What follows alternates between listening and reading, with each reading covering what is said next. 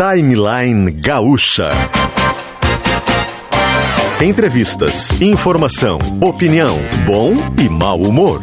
Parceria SL Veículos.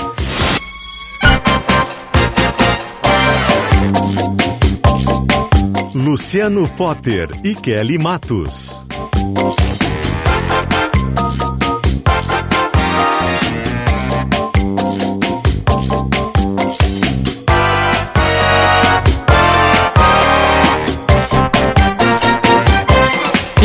Começa mais um Timeline, sexta-feira, 26 de março de 2021, 10 horas e 7 minutos, 26 graus a temperatura em Porto Alegre, capital do Rio Grande do Sul, onde está sendo feito este programa. O céu agora tem uma luta das nuvens contra o sol. Uh, agora aqui tem um pouquinho de sol. É, o sol tá ganhando agora neste exato momento. E assim a gente começa mais um programa. É, deixa eu mandar um abraço para os nossos queridos patrocinadores que estão com a gente aqui. A Ranger é na Ford SL Veículos, ela já chegou e é a Ranger 2022.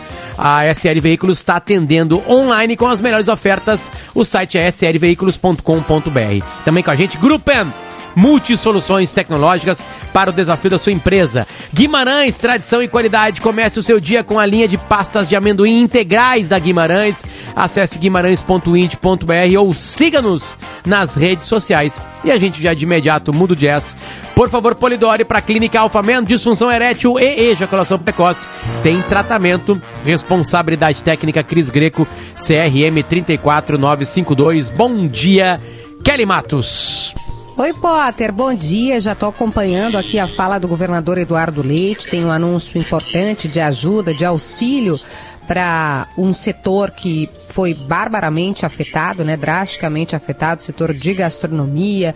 É, e essas medidas vêm nesse momento é, sendo apresentadas. Estou vendo aqui na sala tem uma série de personagens importantes: o, o presidente da Assembleia, deputado Gabriel Souza, secretários estaduais, secretário da Fazenda, Marco Aurélio Cardoso, deputados presentes, é, dando essa ideia de, de, de, um plano conjunto. Como a nossa reportagem está acompanhando, assim que tiver algum detalhe que, que possa já ser informado, ele está fazendo a saudação inicial, a gente já vai trazer ao vivo, fique atento aqui na Rádio Gaúcho que a gente vai trazer ao vivo, não vamos perder nenhum detalhe. Uma outra coisa que eu queria falar para vocês, Potter e ouvintes, estava apurando agora, é a saída, é um processo de fritura que costuma ser comum no governo Bolsonaro, a gente viu isso, né, até a queda do general Santos Cruz, por exemplo, do ministro Bebiano, é essa fritura que está acontecendo do, acho que podemos mudar o jazz, Polidori, por gentileza, para House of Cards, é a fritura do ministro das Relações Exteriores, Ernesto Araújo. Quem é esse personagem? O Ernesto Araújo é um diploma, é um chanceler, né? É o chanceler e é um, um, alguém que tem carreira no Itamaraty, é, mas ele é absolutamente ligado, conectado com a ala ideológica do governo. Quer dizer, todas aquelas aqueles é, dogmas entre aspas, né? Todas aquelas ideias é, de, mais ligadas ao conservadorismo. Eu confesso que eu não sou tão estudiosa desse tema, né? Então eu não tenho tanta familiaridade, mas ele é alguém é, que a gente vê expressar isso nas suas falas, nas suas mensagens, nas suas publicações, e é alguém que, que vem sendo desacreditado em, em, vários momentos. A política externa é algo muito caro a um país, em especial no momento que a gente precisa dos outros países para trazer vacina, né? Precisa da China, precisa da Índia. E o Ernesto Araújo não conseguiu conduzir, fazer esse papel de interlocução. Então, é, a informação que eu recebi agora, até por parte é, de integrantes do Senado, de pessoas próximas ali, é, que lideraram esse movimento, porque a gente viu a audiência agora que teve essa semana, ele foi é, prática, aquela audiência que teve o gesto, né, Potter, do assessor da presidência, o Felipe Martins. Felipe Martins. É, ficou bastante conhecida por isso, mas ali já ficou dito, e claro, os senadores já têm como ele está demitido. É, resta saber, o presidente quer achar um um, um cargo para poder tirar ele e colocar outro, né? É, Ai, Kelly, mas será que isso vai acontecer mesmo? Isso acabou de acontecer com o ministro da Saúde, né? O Congresso deu um recado, tudo bom, presidente, tem um sinal amarelo, né? O remédio amargo, que ficou claro que era o impeachment, e aí houve a troca do ministro da Saúde. Agora é muito provável que aconteça. Um bastidor, pode ter que eu acabei de ouvir de um senador, é, que ia se encontrar com o ministro é, Ernesto Araújo ele tinha um, um, uma agenda. E senadores são muito eles são muito cheios de até o nosso convidado aqui que estuda a República vai poder falar melhor que eu mas eles são muito cheios de, de formalidades né? De são muito a, atentos e dedicados a protocolos. Então esse senador ia levar um presente pro, pro ministro afinal o ministro das relações exteriores. E o Itamaraty também é cheio de regras assim quase com uma estrutura militar né? No, no que se refere à disciplina eu quero dizer. E aí foi levar o presente e alguém disse não não não, não precisa levar porque é, ele, ele já está demitido, não precisa nem. Não, não se preocupa. E a pessoa deixou o presente em casa. A pessoa não levou o presente. Que ia levar para o ministro, isso eu acabei de ouvir, né? Numa, fiz vários telefonemas hoje de manhã para apurar essa história, para apurar esse, esse clima que já está de demissão. É, só falta o presidente encontrar esse caminho. O presidente não quer ter que demitir dois ao mesmo tempo, que é o Felipe, esse assessor que fez o gesto, né? E também o, o, o Ernesto. Mas pode ser que isso aconteça. E deixa também, é, acaba sendo também uma derrota para Eduardo Bolsonaro, né, deputado, filho do presidente, que é também linkado, ligado a essa, essa ala ideológica. Olavista. Ala Olavista é, é um bom termo. É, por falar em Olavo de Carvalho, um dos grandes leitores, estudiosos da obra dele, Eduardo Bueno Peninha, bom dia. É, que mundo. Agora que o assunto estava bom, vocês vão querer vir com outro assunto, é isso? Nós vamos continuar falando do Itamaraty, do Rio Branco, do Joaquim Nabuco. Por que, que o é nome incrível. é Itamaraty? Ah, o Itamaraty porque era uma propriedade que pertencia ao Barão de Itamaraty, o chinelão. O Itamaraty era uma localidade, Ita quer dizer pedra, né? Maraty já não sei, mas eu poderia inventar rapidamente que tu não ia entender mesmo.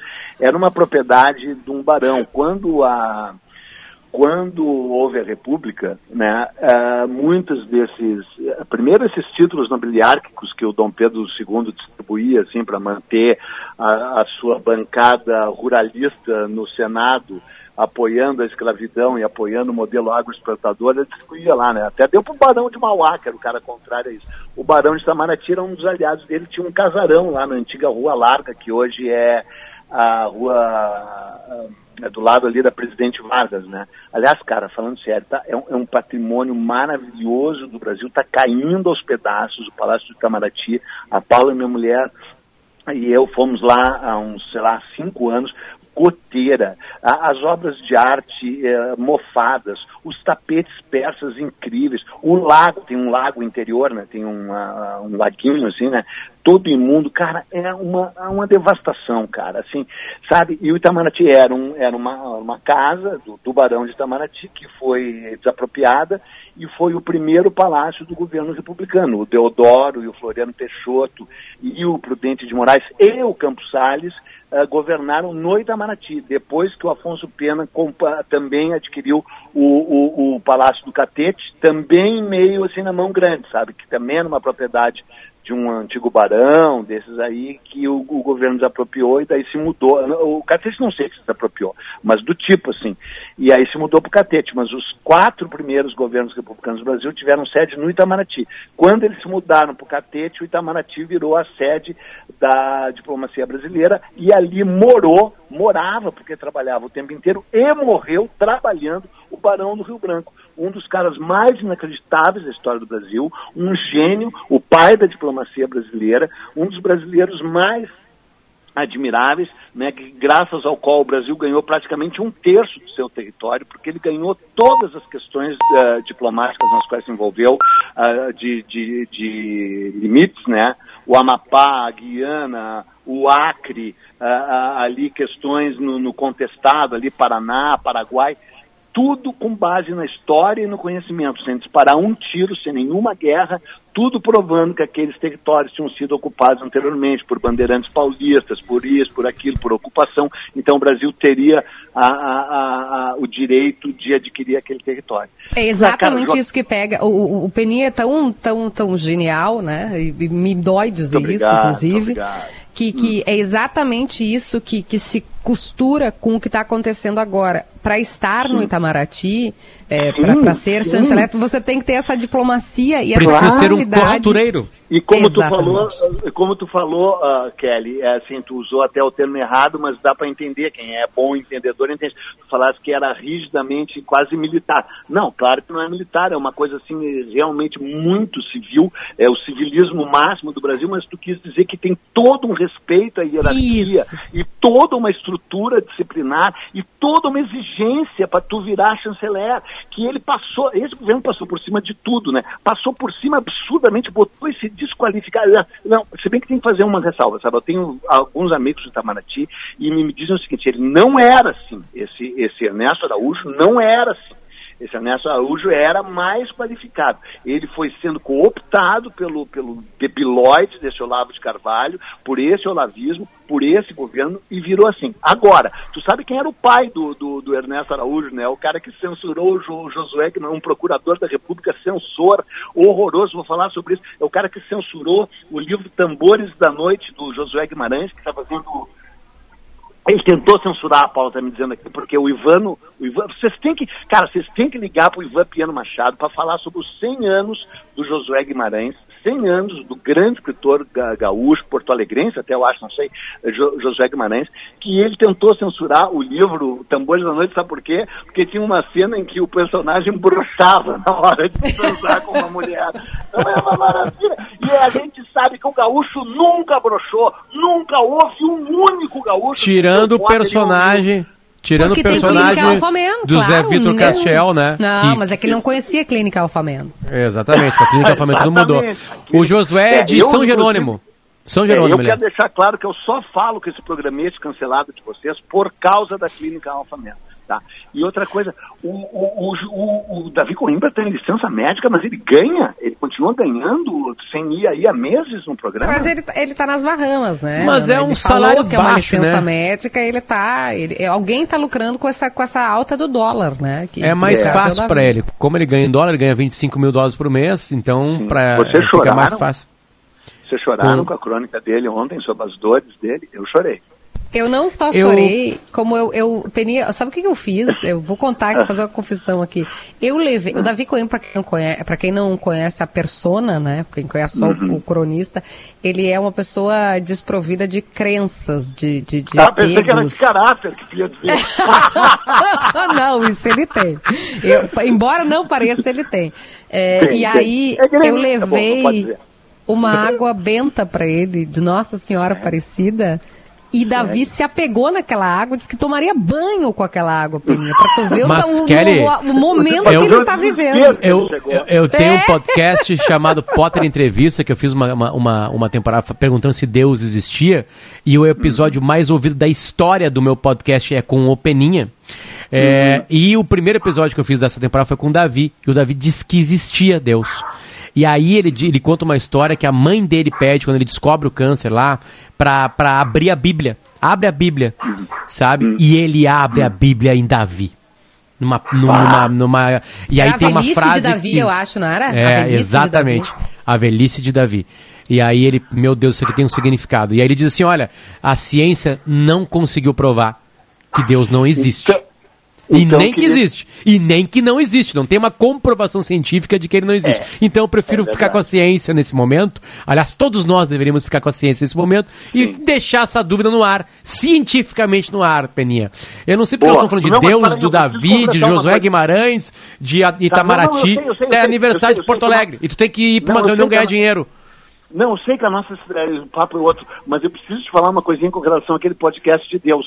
Ah, a, a gente tem que refazer, Potter, so- um sobre o Coisa Ruim, sobre o, Diabo, o boa. Porque quando chegou aos 50 minutos do- da, da segunda etapa, naquele jogo contra o Corinthians, de um time de Porto Alegre sobre o Corinthians, eu já tinha fe- feito todas as promessas. Eu imagino.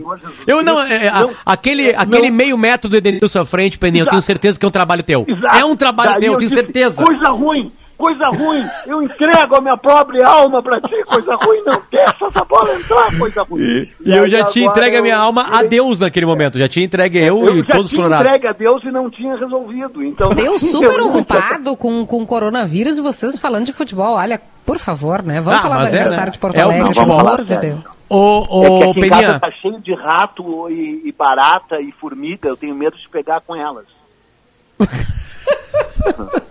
Tenho medo que, que, os ratos que tem aqui em casa me passem formiga. Ah, por falar em ratos. Por... Peninha, dá pra te focar, tu vai ter que sair daqui a cinco minutos. Tu vai ter que sair daqui a cinco minutos se tu tá aqui, tá, porque então hoje é aniversário de Porto Alegre. Tá entende? E, e, eu não sei Sim. se tinham ratos é, e uhum. insetos no nascedouro dessa cidade. Tinha ou não tinha? Cara, tinha muito, tinha muito. É, é, cara, a gente não saber essa história é muito trágico, sabe? Pena que eu já falei demais porque eu queria falar uns 20 minutos aqui, eu tenho patrocínio, né? A gente não pode entrar. Cara, assim, ó, a, a, gente não saber a história do confronto entre o Jerônimo de Ornelas, que era o proprietário dessa terra, e os tais 60 casais açorianos, que na verdade eram 300 pessoas, é, é, é remete para aquela velha frase, que infelizmente não é minha, mas que eu repito sempre, né? Povo que não conhece a sua história está condenado a repeti-la. Porto Alegre, as origens de Porto Alegre se dão porque um sesmeiro vindo a pé de Laguna porque, cara, é o seguinte, ó, de Laguna, em Santa Catarina, a colônia de Sacramento, no Uruguai, se estende a maior costa retilínea do mundo. São 660 quilômetros sem nenhum porto, nenhuma baía, nenhuma reentrância natural. Isso atrasou em mais de 200 anos a, a ocupação e colonização do Grande Sul. Deus já não queria que o homem chegasse aqui e dizia, não, não, lá mora os gaúchos, é melhor, mas deixar aquele lugar. E os caras tiveram que chegar a pé. Né, criaram a colônia de Sacramento em 1680, os portugueses, na maior cara de pau, na frente de Buenos Aires, território que não era deles, e aí criaram uma base para abastecer a colônia de Sacramento no último lugar onde tinha um porto, Laguna. Então eles iam a pé de Laguna até Colônia do Sacramento. E foram estabelecendo paragens no meio. A primeira delas, Rio Grande, né, 1737. E aí, quando os caras vinham a pé, entra, vinham ali, eh, quando passava Tramandaí, tinha o Rio Tramandaí, vinha uma vala, acabavam os morros ali, o Morro Borussia é o último tal, e eles passaram a entrar a, a, a, direita, né, de quem está indo em direção ao sul, entrar para oeste, naquelas vastas campinas e coxilhas, um lugar perfeito para criar gado, tal, papapá, foram ocupando ali, eh, e tem Santo Antônio da Patrulha, né, que já era uma, essa patrulha era um lugar para cobrar imposto, né, porque não tem coisa que coroa portuguesa gosta de fazer mais do que cobrar imposto.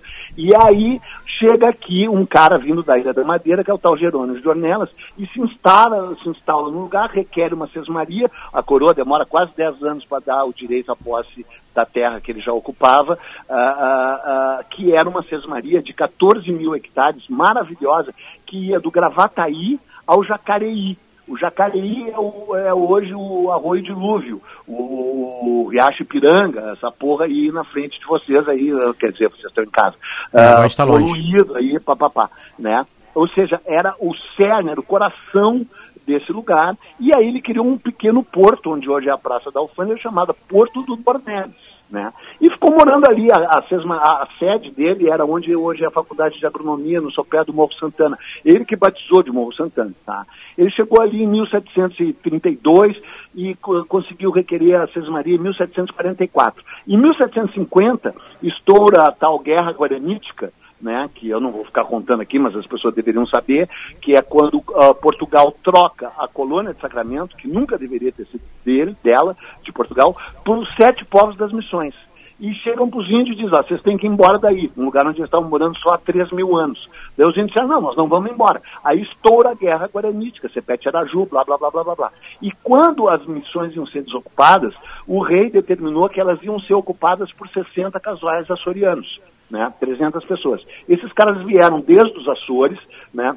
Porque os Açores, cara, a história que eles vieram dos Açores também é o seguinte, né? Eles tinham plantado açúcar que nem louco nos Açores, né? Tinham desertificado toda a terra, tinham, ah, tinham acabaram as fontes de água, acabaram ah, as, as, as, lavouras secaram, deu uma superpopulação, além de tido de, de, de, de pessoas, tiveram que ser expulsos de lá, jogados, pro, tra, trazidos para Santa Catarina, para o Rio Grande do Sul, blá, blá, blá, blá. Aí vieram, entraram ali para o Rio Grande, subiram na Lagoa dos Patos, chegaram e pararam no Porto do Dornelas para ir pela via do Rio Jacuí até os Sete Povos das Missões. Quando eles estão parados aqui na Praça da Alfândega, que não era praça, era só um portinho, dizem para eles, ó, estourou a guerra, vocês vão ter que esperar um pouquinho. E os caras ficam num acampamento de sem terra, que só faltava ter aquelas lona uh, de plástico Pretas. preta, é, durante 35 anos abandonado ali. 35 não, é de, isso é de, eles ficam em 1752, eles ficam até 1774 ali, 20 e, e, e, dois anos abandonados. E peraí, peraí, peraí, peraí, peraí, vou fazer igual o João Kleber. Segura, é.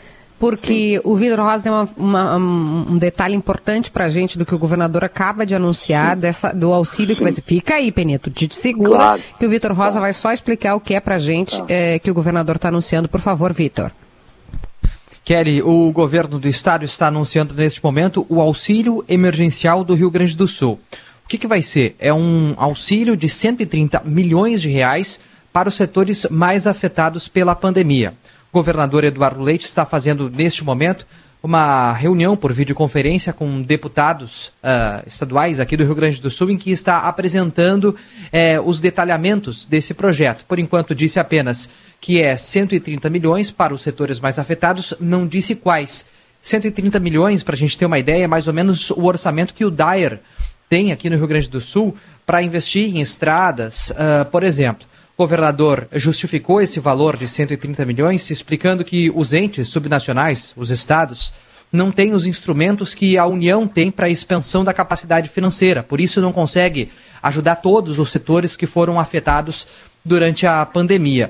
Ainda disse o governador, agora há pouco, que se colocar a pressão de todos os setores se torna algo impagável nesse auxílio emergencial aqui do Rio Grande do Sul.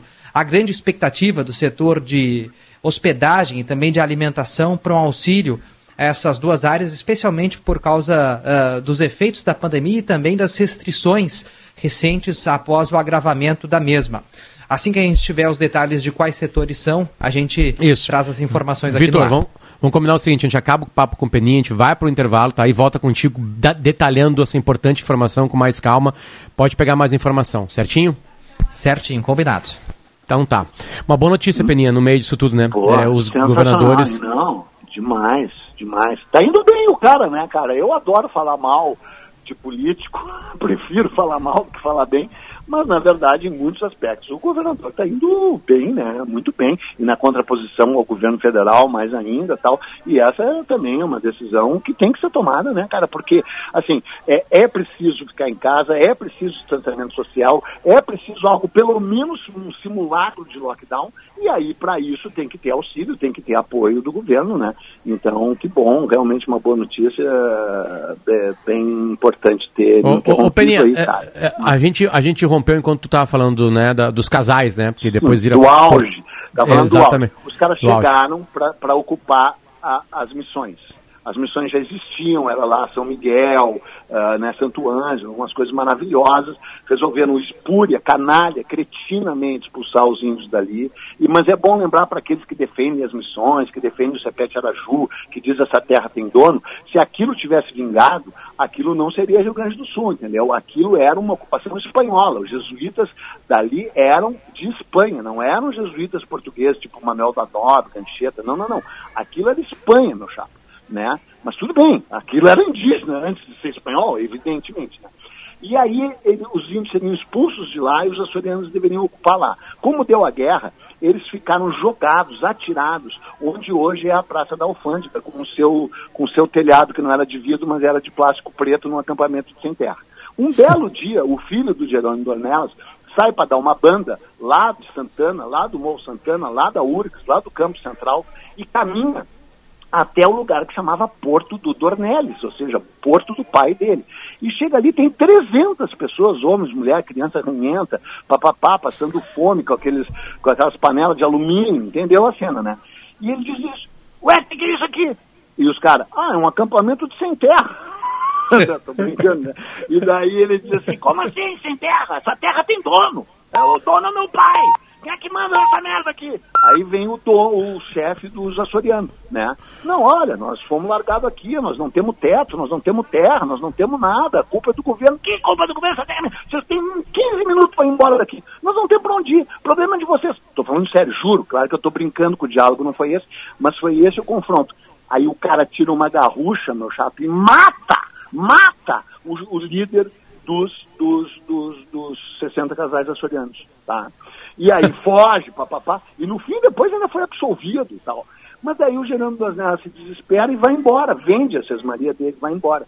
E não fica, o lugar fica ocupado só por esses casais que ficam de 1752 a 1774 morando ali, sem teto, sem terra, sem apoio, sem nada, fazendo umas ruelas, papapá. Essas são as origens de Porto Alegre. Daí, onde é que eles ficavam, Peninha? Uh, qual era o local? Exatamente onde é o cinema, o antigo cinema imperial, ali o, a, a, a, o cinema Guarani, ali uhum. na Praça da Alfândega, que é onde uhum. nasceu Porto Alegre. E aí, que, como é que Porto Alegre nasce daí institucionalmente? Por que, que esse dia é escolhido? Porque nesse dia, 26 de março de 1772, chega um cara chamado Marcelino Figueiredo, né? E, e capitão, papapá, e resolve transformar isso aqui numa freguesia, né? Que é, é um, é, é, que é um status urbano, assim, pré-vila, não era nem vila, era uma freguesia, porque ele sabia que ia surgir aqui um time que ia ser muito freguês do Grêmio. Então, a freguesia. Ia chamar freguesia, freguesia de São Francisco, cara. Bem, nós podíamos morar em São Francisco, cara. Mas daí disseram que era o Porto do Nornelas, Porto do Viamão, Porto Alegre, Alegre porque era cheio de movimentação, assim, os, não é alegre de alegria, é alegre de movimentado, né? E criam Porto Alegre. Só que o melhor de tudo, para encerrar, é que esse José Marcelino Figueiredo não chamava José Marcelino Figueiredo, ele estava sob um pseudônimo, o nome dele de verdade era Manuel Sepúlveda, porque ele era uh, um capitão da, da, da, da, da milícia em Portugal e ele transou com a mulher de um soldado, uh, de, um, de um oficial escocês, e o, o oficial escocês foi tomar uh, satisfações dele e ele matou esse oficial escocês. E não foi num duelo, matou assim, pá, porque se fosse num duelo, tudo bem. E foi condenado à morte. Mas como ele tinha amigos importantes na corte, fizeram ele mudar de nome e mandaram ele pro Brasil. Mandou para onde, né, gente? Pra cá. O fundador de Porto Alegre. O fundador de Porto Alegre. É um assassino. Não... É primeiro um é? cara que rouba a mulher dos outros, depois um assassino. Exatamente. Exatamente, é por isso que vocês moram nessa cidade horrorosa e, e eu não sei o que, que eu estou fazendo aqui. Entendeu? Tá. Não, é, é, sério. E aí, cara, daí tu fica pensando, por que, que eles não nos contam essas histórias na, na escola? Porque as crianças vão ficar horrorizadas. Porque o professor tinha que dizer assim: eu vou contar a história de Porto Alegre. As crianças, por favor, saiam da sala. E aí conta, mas... tá, a gente estava comentando aqui capital, agora exatamente isso, Kelly. A gente estava comentando isso agora aqui. Eu falei isso, eu falei, imagina se a história assim, fosse porque... contada assim. Tá aí a explicação, é. como é que tu vai contar essa história para uma criança né, é. de, de 10 anos de idade? Olha, é, essa cidade aqui fica... nasceu assim, ó, foi um assassino que fundou isso aqui. E antes é. de ser assassino, ele pegou a mulher do outro cara. E outro cara foi tomar é. satisfação e ele matou o cara. Não dá pra contar é. essa história. Não, e aí. Só como ele tinha amigos na corte. Hum. E o outro que matou, exato, amigos na corte, amigos na, não se sabe quem é o homem, sabe? É, é, só que depois ele volta para Portugal e lá em Portugal ele é plenamente perdoado, anos depois. Ele volta para Portugal em 1780, eu acho, e aí é condecorado e tal, porque realmente ele fez muita coisa. Ele é o responsável pela fundação de Porto Alegre, o Sepúlveda, né, Manuel José Sepúlveda, que se chamava aqui Marcelino Figueiredo, que era o nome fake dele. Ou seja, foi, foi fundado por um fake. Fake. Aí, pô. Puxa, ô Peninha, aí tu destrói a gente no aniversário de Porto Alegre. Conta uma coisa boa. Ah, não, olha, então, o que ele vai falar. Contar. Aí até então, 1903, olha que bem. Ah, não. Grêmio. Aí, em 15 de setembro de 1903, foi fundado o Grêmio e resgatou essa cidade do, do, do, do, do, do lodaçal, do, do, do, da, dessa coisa uh, sórdida. Mas mesmo assim, nessa cidade ainda mora veterinário veterinário que cuida de gado faz mu e que diz que não pode ter lockdown porque em casa tem formiga e pulga que elas transmitem o Covid. Tu então vai quieta, tratar homem. do gado. Para! Hã? Deixa eu te perguntar, como é que virou capital? Só pra gente encerrar. Então, a capital original né, era uh, Rio Grande, né, que é o único lugar onde dava para penetrar no território por mar, embora fosse a tal barra diabólica. Né. Deus não queria Deus existe, Potter, e não queria que os humanos ocupassem o Grande Sul. Não, os humanos que vinham de fora, pelo menos, né? Os, os, indígenas estavam aqui. Mas tu não conseguia chegar por mar no Grande Sul. E a colonização portuguesa, espanhola, europeia, veio toda por mar. Não tinha como entrar aqui. O único entrada era a chamada Barra Diabólica, que até fazendo aqueles moles de Rio Grande, ninguém conseguia tomar aquela barra. Aí os caras fundaram Rio Grande, em 1737, foi a primeira capital. Os espanhóis invadiram duas ou três vezes, invasões terríveis, que a gente não sabe nada, os Sebajos, que invadiu daqui até Florianópolis. Quando chegam turistas argentinos e os caras reclamam lá no Planalto, porra, invasão argentina, eu digo, "Ah, mas era deles, cara, era deles, eles estão invadindo desde 1763, né?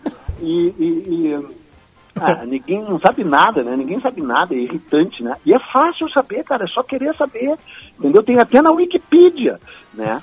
E aí, Que é de onde tira, tá? É de onde De todo onde conhecimento tiro, do é. Peninha vem, claro. é. Exato, tu- Ele só cara, um organiza cara- a Wikipedia pra gente. Ah, aqui, eu entendeu? achei que era do livro do Laurentino que ele tirava, desculpa. É. o Laurentino torce pro Patético Paranaense. E aí o. Cara, porque tu tem que. A primeira coisa que tu tem que perguntar a uma pessoa qual é o time que ela torce, entendeu, cara? É a primeira pergunta. E aí esse aí torce pro Patético Paranaense. Que me deu uma alegria também há pouco tempo. Ah, O que, que eu ia dizer? Tá, não, tu Ah, aí que tá, tu se atrapalha. Quando tu entra no Rio futebol... Grande, invasão que é uma- dos espanhóis Isso, e por que que vira capital. transferiram, transferiram a capital para Viamão, porque Viamão era, era isso, entendeu? Assim, a gente tem que ter claro que os caras tinham que ir a pé de Laguna a, a Punta del Este, tá? Mais, né? Porque colônia é de Sacramento. Porque quando chegava em Punta, né, parava ali, jogava no cassino, tal, que não é clandestino ali, e ainda tinha que ir até Colônia, a pé, tá? E aí então eles iam fazendo pousos no lugar. O primeiro pouso era ali a estância do Bujuru, não sei o que, que deu origem tal ao Rio Grande. Aí ah, ah, eles fizeram um viamão, que era num lugar ótimo, entendeu? Saía daquela lugar batido pelos ventos, com aquela areia pegando na cara, e subia para umas colinas em Viamão, um lugar lindo, umas coxilhas, criaram um vilarejo ali. Quando o Rio Grande foi invadido, o governador, acho que era o Gomes de Freire, trouxe a capital para Viamão. Mas quando chega esse, esse José Marcelino, que na verdade já sabemos que se chama Manuel Sepúlveda, ele diz, não, não, esse lugar tem, tem que ter um porto, tem que ter um porto. Então ele desapropria a Sesmaria, que já não era mais o Jerônimo de Jonelas, porque o Jerônimo de vendeu para um trouxa, um tal Francisco Inácio, que comprou, porque ele disse, ah, não quero mais essa terra aqui, está manchada de sangue, se mudou para Triunfo. Triunfo é um lugar maravilhoso aqui na beira do Jacuí, né? ali no polo petroquímico, ele criou o polo petroquímico ali, o, o Jerônimo de Jonelas. E aí eh, eh, o cara desapropriou, o Sepúlveda desapropriou esses 14 mil hectares, 14 mil hectares que era a Sesmaria original, e aí o capitão Montanha, que era um super cara, o tal Alexandre Montanha, que aliás só tem um nomezinho, uma ruazinha, cara, os caras não dão nem nome de rua, entendeu? Essa cidade tinha que ter nome de rua, Jerônimo de Jornela, Sepúlveda, ah, José Marcelino, os caras que fundaram essa bosta. O capitão Montanha é o cara que fez o primeiro traçado, fez a Rua da Praia, né? fez o alto, o alto da Bronze ali, fez a, a Praça da Matriz, fez a Praça da Alfândega, ah, ah, ah, fez a ponta ali onde se- seria o gasômetro, desenhou a cidade. E aí, o, por ordem do, do, do José Marcelino, que, que daí transformou Porto Alegre em freguesia no dia 26 de março de 1772, por isso que, é, que o ano que vem vai ser 250 anos essa cidade, né? E daí espero que se façam 250 livros, anos. que se façam uma, produção em streaming para Netflix, eu posso ser contratado. Não, falando sério, cara, a história de Porto Alegre dá uma série mesmo, dá, de Dá mesmo. Dá mesmo, Dá mesmo, dá mesmo, dá mesmo. mesmo, Tem todas mesmo, as emoções possíveis pra guardar a Sim, história. sim, Peninha, sim, sim. tu pediu pra ser até as 10h25. Não foi até as 10h25 por culpa tua. Então, Paula, a culpa Tá. foi do marido. Não, né? Nós não, não, não colaboramos 11. isso. A gente, e a gente agradece É. muito. E tem coluna de Eduardo Bueno, que é um cara mais educado.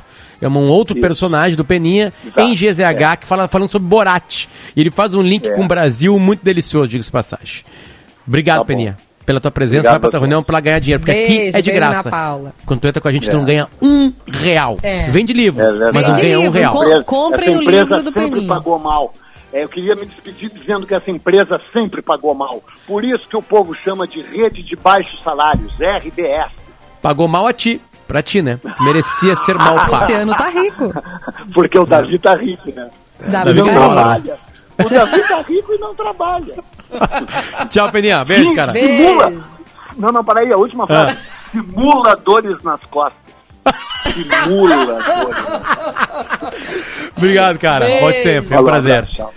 É, Zé Alberto Andrade, que também tem uma memória privilegiada como do Peninha, né? Marcou ali também pra gente estar nos escutando. Gente. Aliás, duas pessoas de memórias absurdamente agradáveis. Não, É. Josué Marques Guimarães. Ele não é de Porto Alegre, a gente pincelou um pouquinho ali, agora eu dou com mais carinho. Ele é de São Jerônimo. Nasceu no dia 7 de janeiro de 1921 e escreve- escreveu, entre várias obras, a obra-prima chamada Camilo Mortágua. que Quem não leu tem que ler. Ah, obrigado aos professores da faculdade que me falaram, vai ler esse livro. E ele foi uma, uma bomba na minha vida, assim, maravilhosa. Então São tem que 10 trazer horas e Ivan, 40. né? Como sugeriu o Peninha, um outro momento, quando o Davi estiver aqui pra gente contar a história. No próximo bloco tem o Vitor Rosa ampliando essa informação, né, de um auxílio emergencial no estado do Rio Grande do Sul, pago pelo governo do estado do Rio Grande do Sul. O Vitor vai falar mais ainda pra gente. E ainda tem as dicas do final de semana do Tiziano Osório pra gente ver em streaming, como eu tava dizendo o Peninha agora aqui. Já voltamos, esse é o Timeline. O Timeline tá junto com Clínica Alpha Man, o Timeline tá junto com Doces Guimarães e o Timeline agora tem uma nova parceira que é a Ford SL Veículos. É só entrar em slveículos.com.br para saber todas as ofertas. Com a gente e sempre com a gente, Gruppen. Multisoluções tecnológicas para o desafio da sua empresa. Gruppen.com.br com dois P's e com N de Nair. A gente já volta às 10h41.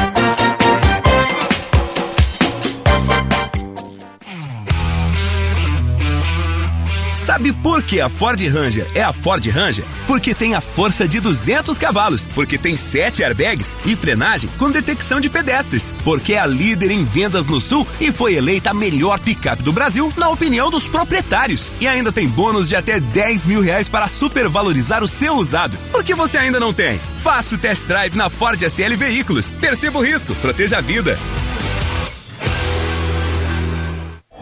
A Rádio Gaúcha chega há seis anos na liderança do rádio no Rio Grande do Sul. E só temos motivos para agradecer. Então, para comemorar, nada melhor do que te ouvir.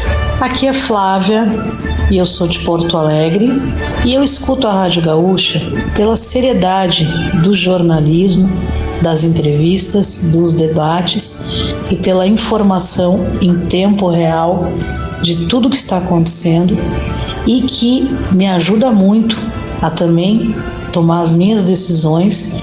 Então, por este motivo, eu escuto a Rádio Gaúcha. Gaúcha, sempre ao teu lado, a fonte da informação.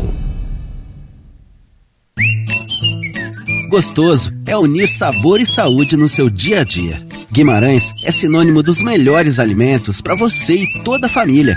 A linha de pastas de amendoim é variada para quem quer unir sabor e qualidade de vida. Já a linha de paçocas é completa, um verdadeiro espetáculo para você saborear ou usar em receitas. Acesse guimarães.ind.br e descubra que sabor, tradição e qualidade têm sobrenome. Guimarães. A nossa voz se mistura com a tua voz. A Gaúcha faz parte da nossa vida há muito tempo e completa seis anos como a rádio mais ouvida pelos gaúchos. É uma marca histórica. Estar seis anos seguidos na liderança nos deixa muito orgulhosos. Nas notícias do dia a dia, nas entrevistas, nos debates e no esporte, a Gaúcha conta com a tua confiança e companhia. Essa confiança é tudo pra Gaúcha e essa convivência é tudo pra gente. Muito, muito, muito, muito, muito, muito, muito obrigada. Gaúcha, estamos seis vezes agradecidos. Faz frio em Porto Alegre toda noite e de longe eu não posso te ver. Então me perco em pensamentos de um passado que há muito tempo eu quero esquecer. Eu só quero falar que ao teu lado eu tava errado, eu nunca consegui viver. Mas só. Essa é a voz de Lucas. E essa é a banda Fresno. Uma canção que o Polidori traz pra gente aqui. Aliás, na equipe técnica hoje, comandando a máquina de som, está Eduardo Polidori. Junto com ele estão Ronaldo Fagundes, Domingos Sávio e Rudney August. Parabéns pela sensibilidade, essa música é muito linda. Produção de Lisiele Zanquetin, Bruno Pancô e Yuri Falcão, um pouquinho mais de Fresno na canção Porto Alegre.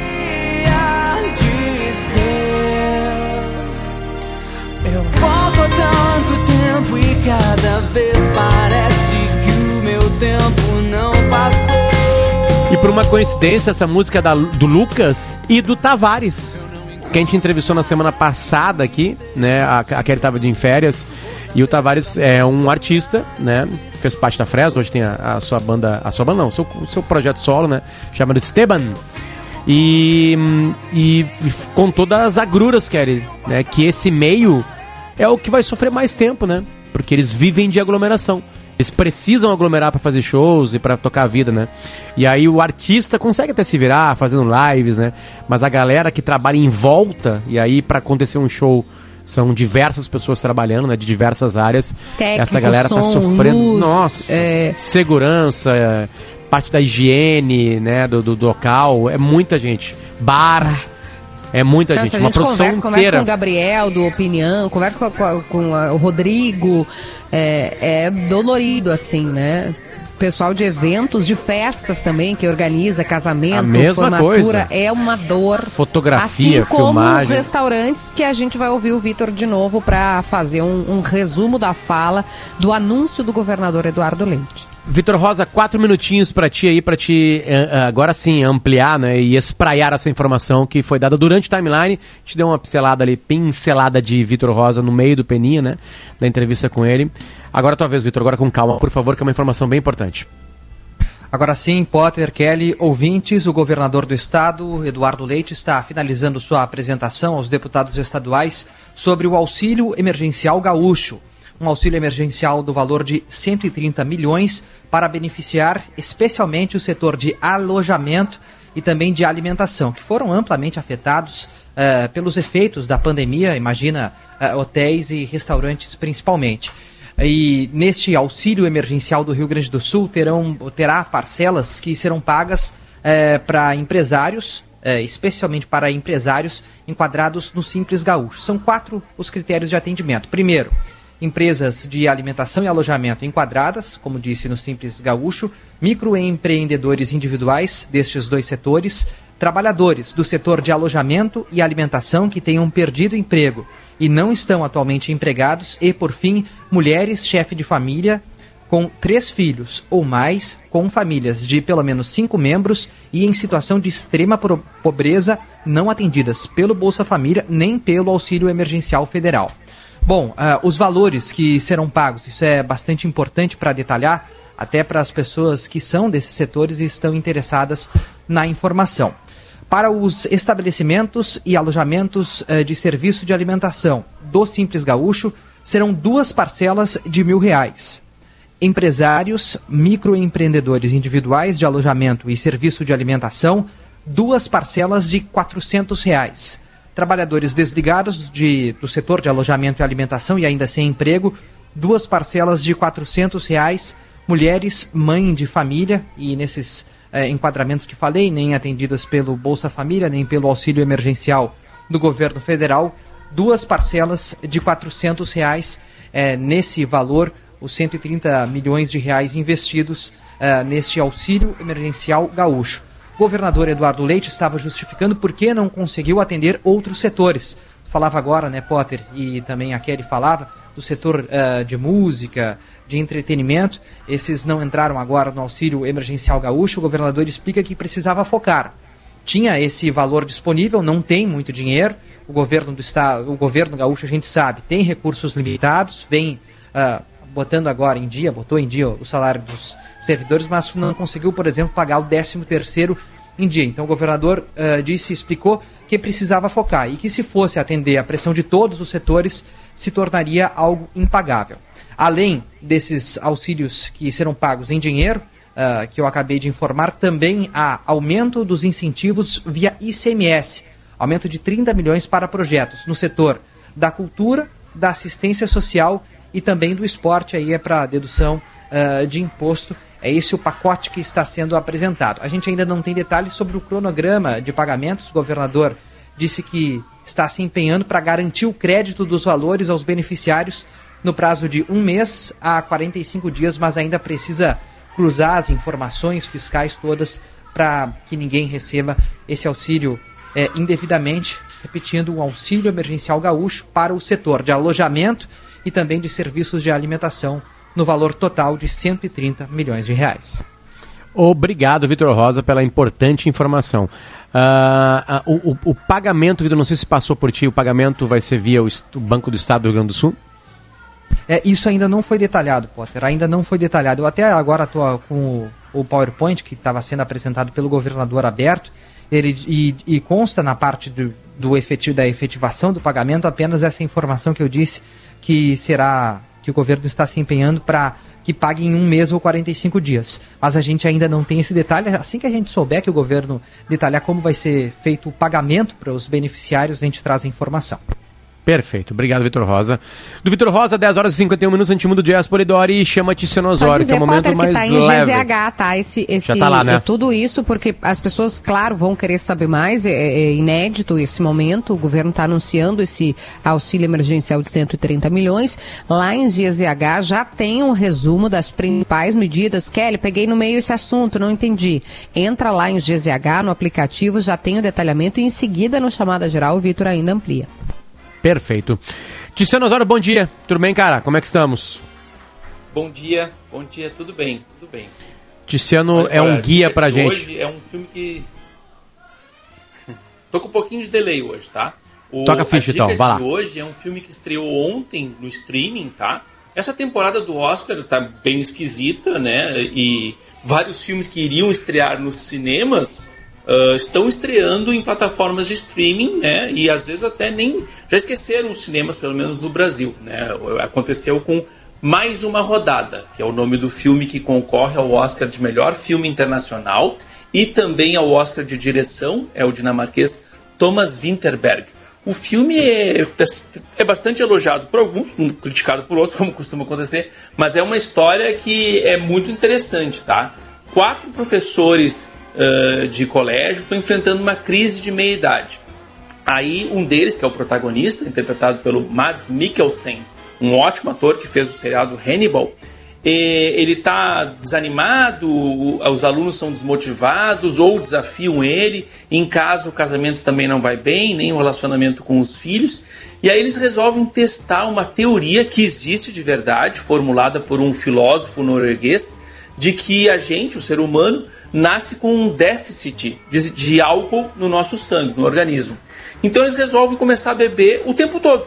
Né? Começa de manhã já, vai bebendo, né? Para ver se isso ajuda a dar mais confiança, mais coragem, desinibição. Né? E o filme é interessante porque é um filme dinamarquês, então ele não tem uma visão moralista da coisa. Ele mostra, claro, que tem a derrocada, mostra o, o, os prejuízos que o consumo exagerado de álcool tra, tra, trazem, mas ele também mostra o que o diretor chama de os ganhos sociais e afetivos, né? O diretor em entrevistas ele, ele conta assim que a gente vê muito filme que mostra como o álcool mata as pessoas, mas que existe um motivo pelos quais as pessoas se reúnem para beber. Né? Então o filme tem muito sobre essa camaradagem entre os quatro amigos. e é um filme é a... que Fala, é, é, é, aquela frase, né, que tem em alguns bares famosos, né? Nunca fiz amigo bebendo leite. é verdade, né? Eu sou um abstêmio, tá? Eu vou dizer para vocês que eu bebo quase nada de vida, mas por, e por isso mesmo assim, eu poderia até ter achado o filme ruim, ou assim mal no sentido assim moral digamos mas eu achei bem equilibrado bem interessante o filme né? E a, a, cena final do filme, não vou revelar, claro, mas ela é antológica, ela é linda, assim. Tem um amigo meu que é crítico que ele não gostou tanto do filme, daí ele brinca assim, que a cena final é nota 10, mas o resto do filme é nota 5, né? Pra vocês terem uma noção. E tem, e tem uma história triste por trás desse filme, que é a seguinte, o Thomas Winterberg, ele tem filhos, tinha uma filha de 19 anos, que serviu de inspiração para para a história, porque ela contou de uma cena que aparece no início do filme de uma competição de colegiais em que eles correm em volta de um lago e vem quem bebe mais, mais rapidamente um engradado de cerveja. É, o filme se passa na escola onde ela estudou e, e ela iria estrear como atriz, eh, fazendo uma filha do personagem do Mads Mikkelsen. Mas quatro dias depois de começar a filmagem, ela morreu num acidente de trânsito provocado por um motorista que estava ocupado usando o celular. Né, um distraído. Rapaz, que aliás Aí é um item, o, né? O, o, favor. o Thomas Winterberg é, o Complexo. Thomas Winterberg chegou a pensar em não fazer o filme, porque ele não tinha mais condições de fazer. Mas por outro lado, ele disse que só poderia fazer o filme, né? É a única coisa que poderia ah, ah, impedir que ele enlouquecesse, né? E ele disse que, que ele pensou assim: o que que a minha filha, que é a Ida, né?